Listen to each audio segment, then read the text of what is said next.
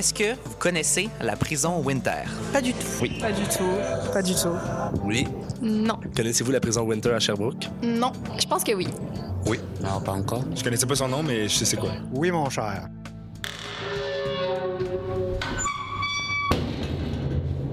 La population du centre-ville de Sherbrooke est mitigée. Selon cet échantillonnage, 58% des gens connaissent la prison Winter, alors que le 42% restant n'a aucune idée de son existence. Je suis Philippe Carrière pour une émission spéciale intitulée Derrière les barreaux de la prison Winter pour la série de balados Entre les murs, accompagné de Laurent Despatie et Coralie Plante. Bonjour à vous deux. Bonjour. Vieille de 157 ans, la prison Winter est un établissement carcéral mythique aujourd'hui inoccupé. Située en plein cœur de Sherbrooke, à l'angle des rues Cliff et Winter, la prison et sa préservation font présentement l'objet d'une grande polarisation d'opinion. Entre souvenirs et utilité, passé et présent, on peut se perdre facilement dans le dossier. Laurent, il s'agit d'un débat très récent puisque la prison est fermée depuis peu. Oui, en fait, on doit savoir que la prison Winter est officiellement fermée depuis 1990, soit depuis un peu moins de 33 ans. Son sort en tant que monument du patrimoine sombre reste malgré tout un débat actuel qui positionne la ville de Sherbrooke dans plusieurs réflexions. Certains habitants n'y portent plus attention, alors que d'autres militent pour la restauration et la conservation de cet édifice. Lorsqu'on a posé la question aux gens interviewés Que devrait-on faire avec la prison Winter? plusieurs personnes ont répondu avoir des idées pour l'avenir du bâtiment. Je vous laisse entendre quelques éléments de réponse. On devrait faire un logement pour les sans-abri ou euh, un centre social euh, pour le quartier. Aider les itinérants à avoir une place où habiter, comme moi en ce moment, je suis itinérant. Il a eu la peine de mort dedans. il a eu des ex exécutions, plein d'histoires folles aussi. Fait que ça serait quand même intéressant de la valoriser. Là. Un musée, euh, ou un petit café là, ou quelque chose, mais c'est sûr ça peut être valorisé à mon avis. Je sais pas si c'est tant une bonne idée de le rendre accessible. Genre, je pense que on pourrait le mettre en valeur, mais je pense qu'avant, ce serait quand même important de euh, peut-être le sécuriser, genre, de garder son aspect historique pour le valoriser. Ben, dans le meilleur des mondes, j'aimerais que ça, puisse être acheté par la ville de Sherbrooke pour être considéré, puis peut-être servir d'organisme communautaire, une place parce que les gens puissent se recueillir, une place parce que les gens puissent aller, qu'il y ait des activités. Qu'est-ce qu'on devrait faire avec ce bâtiment-là, selon vous? On devrait, premièrement, on devrait la préserver parce que je pense que c'est un bâtiment qui a quand même une certaine euh, histoire. J'ai vu qu'il y a un terrain à côté, fait que ça peut être un jardin communautaire, il peut y avoir toutes sortes de... peut être une coop agricole, même urbaine. Je suis le dossier. Euh, quand on en discute, il en discute parfois ici à la ville. Ça serait super qu'il soit restauré puis qu'il serve euh, à une activité touristique ou à tout le moins culturelle. Logements sociaux, points de service adaptés à la communauté, restaurants, cafés ou endroits de foisonnement de l'héritage culturel cherbouquois, l'utilisation future de la prison demeure un champ encore bien ouvert aux possibilités. Dans tous les cas, il semble évident que deux grandes thématiques dominent ces choix, l'économie et le patrimoine. Et est-ce qu'il y a un enjeu commun à ces deux facteurs-là? Comme l'a affirmé en 1996 G. John Lennon, spécialiste en tourisme, on peut nommer cet enjeu tourisme sombre. Et qu'est-ce que c'est, Laurent, le tourisme sombre? Est-ce que c'est un phénomène nouveau?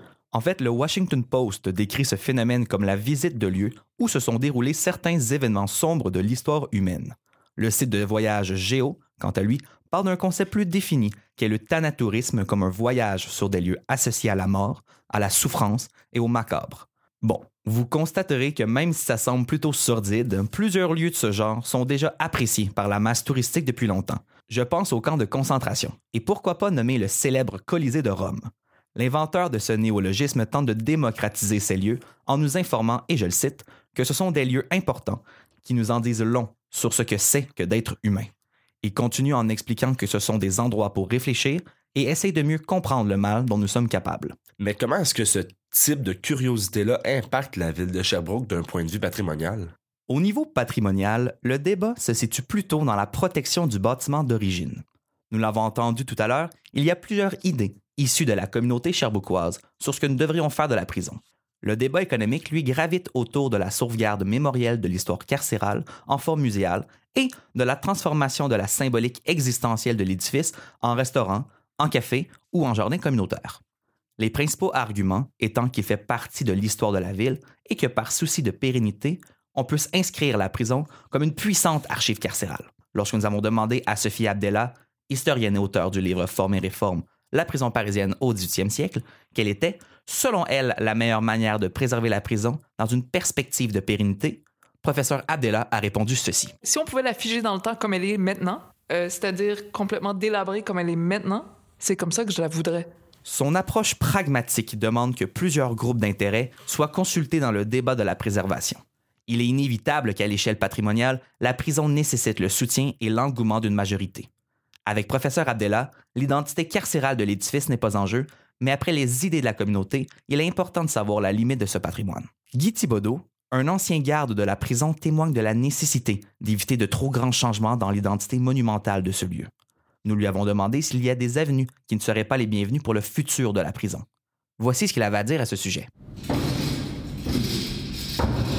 Quand j'entends la vieille prison, logements sociaux, je me dis, regarde, ça a déjà été un, logement social euh, assez particulier, là, la prison.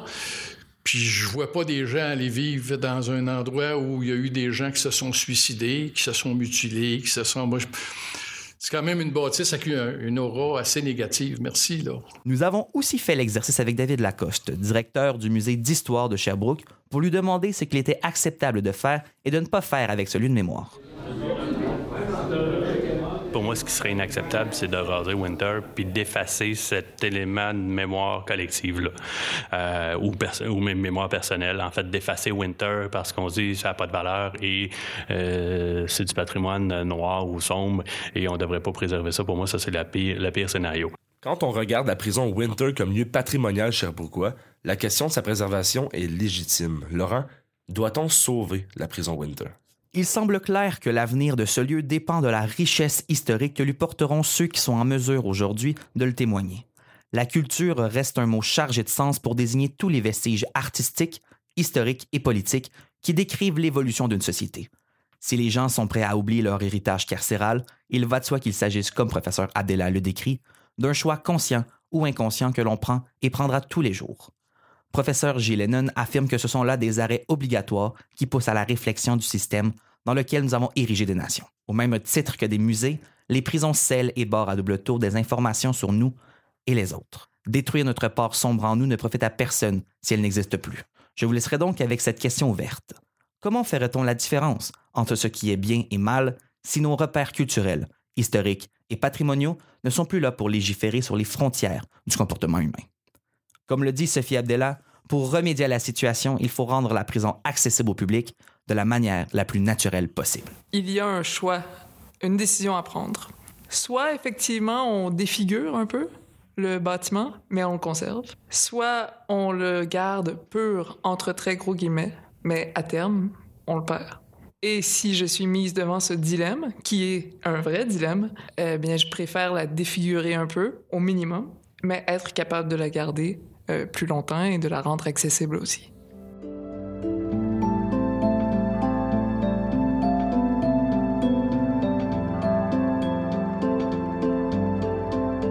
On était quand même conscient qu'avec certains petits gars, on avait vraiment le sentiment qu'on remplaçait peut-être le père que le petit gars n'a pas eu. Dans le sens que on pouvait se permettre de dire, au niveau de l'arrêt d'agir, on pouvait vraiment confronter euh, les petits gars par rapport à leur comportement. Euh, fait que ça, c'est un petit peu paternel,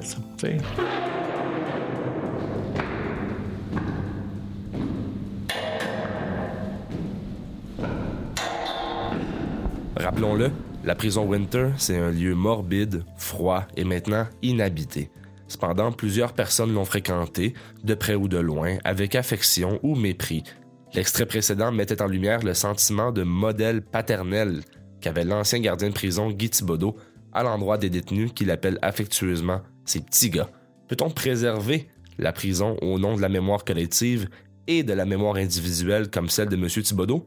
Voici Coralie Plante pour nous en parler. Bonjour Coralie. Bonjour Philippe. Effectivement, beaucoup de gens ont longé les murs de la prison Winter. Et c'est vrai, la mémoire des individus qui ont travaillé ou séjourné là-bas pèse beaucoup dans la balance en ce qui a trait à la conservation du lieu. Les anciens gardes de la prison Winter, comme M. Thibodeau, connaissent très bien la réalité des ex-prisonniers et de leurs familles. Mais d'abord, j'ai demandé à l'ancien garde de la prison Winter de nous dire qu'est-ce que c'était que de rentrer dans ce lieu mythique. Lorsque tu rentres dans la prison Winter, les deux premiers sens, c'est d'un, euh, l'odeur parce que c'est quand même une vieille bâtisse. Et puis euh, le son de la porte qui claque derrière toi, qui t'informe que tu es enfermé pour la journée.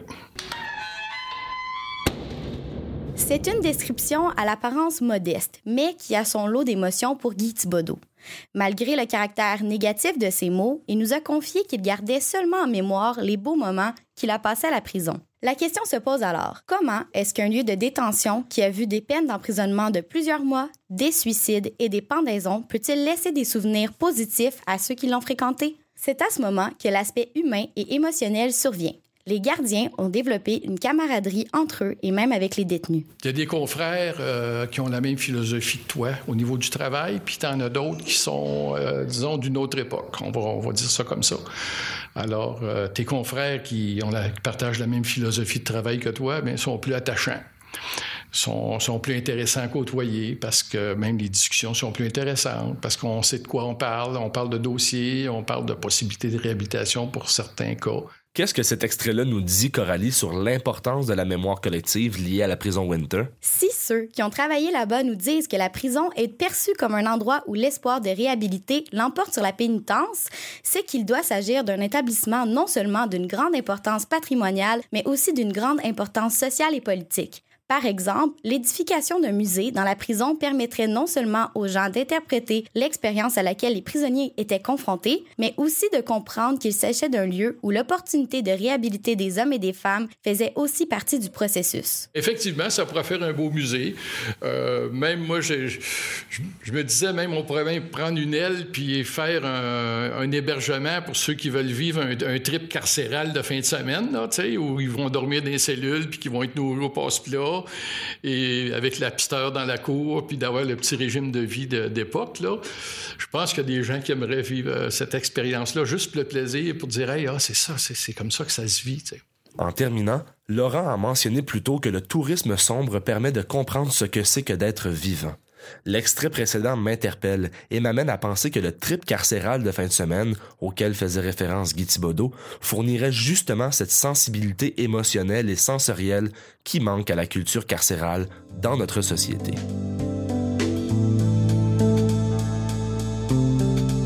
Je tiens à remercier nos deux chroniqueurs, Coralie Plante et Laurent Despatie. Merci à vous deux.